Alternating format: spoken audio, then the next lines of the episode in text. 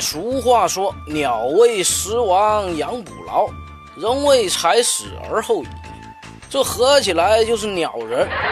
当然，no 作 no 带是他们的共性。其中说起发家致富、一本万利，更是在鸟人中涌现出了一大批的影帝影后级的精英。也正是这些大神式的表演艺术家们，用生命为赌注，演绎着一个新型的高端职业——碰瓷儿。各位看官听客，您可别说我又不开车，碰瓷儿与我无关这种缺德丧志又没文化的话。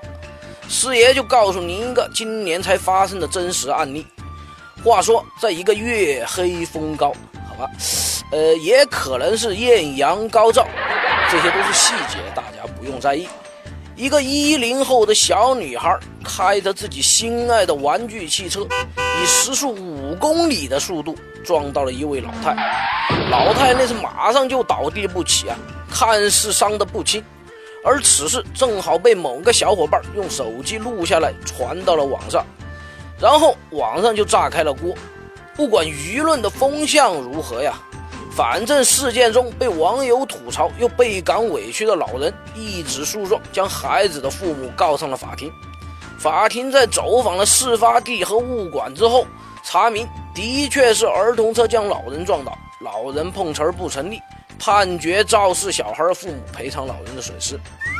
所以您看呀，开不开车以及开什么车。跟这事儿来不来找您，压根儿就没有必然的因果关系了。刚吊销驾照的柴可夫老司机曾说过：“不怕一万，就怕万一。”没有安全撞飞过两个碰瓷儿党的司机都不敢自称自己是老司机。那么师爷就来给您指点一下，老司机这钢铁是怎么炼成的？第一呢，这碰瓷儿属于敲诈勒索。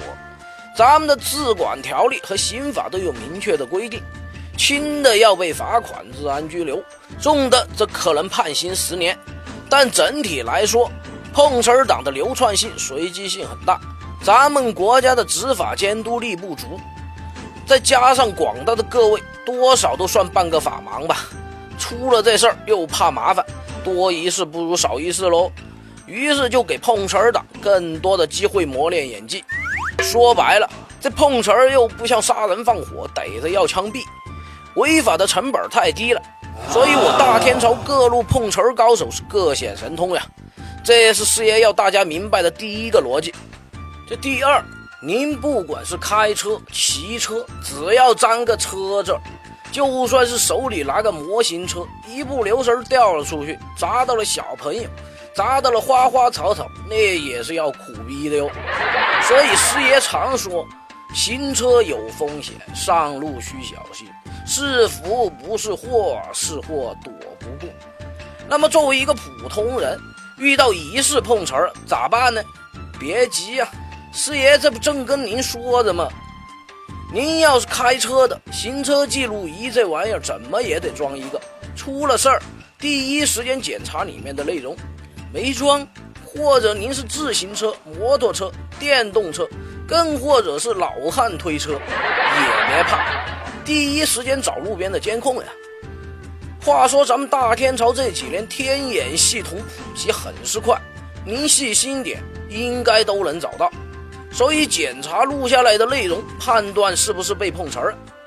第三，不管有没有这些影音记录的证据。只要地上那个人还有力气跟您讨价还价、赔钱私了的话，那您就直接报警得了。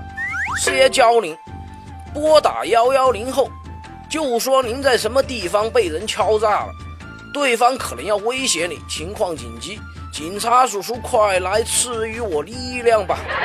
当然了，报警后需要注意的，一是不能放跑这鸟人，二是要走一遍相关的法定流程。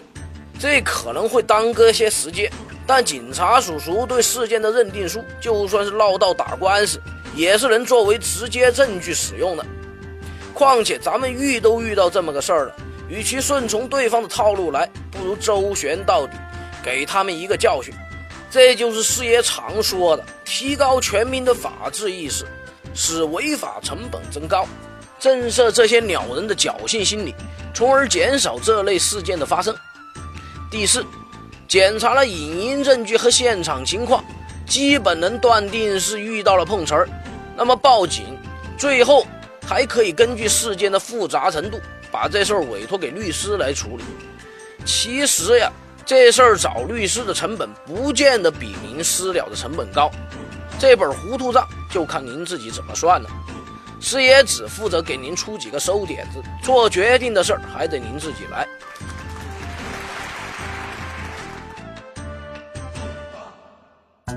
师爷来了，以一个非严肃、非死板的形式给大家传递法律实用小技巧。节目的题材来自于网络或真实案例，并由签约律师师爷团提供审核意见。欢迎小伙伴们积极正面的吐槽或跟师爷交流各种生活琐事的法律问题，师爷会尽快在第一时间内根据专业人士的意见为您献上轻松易懂的各类点子和主意。谢谢大家。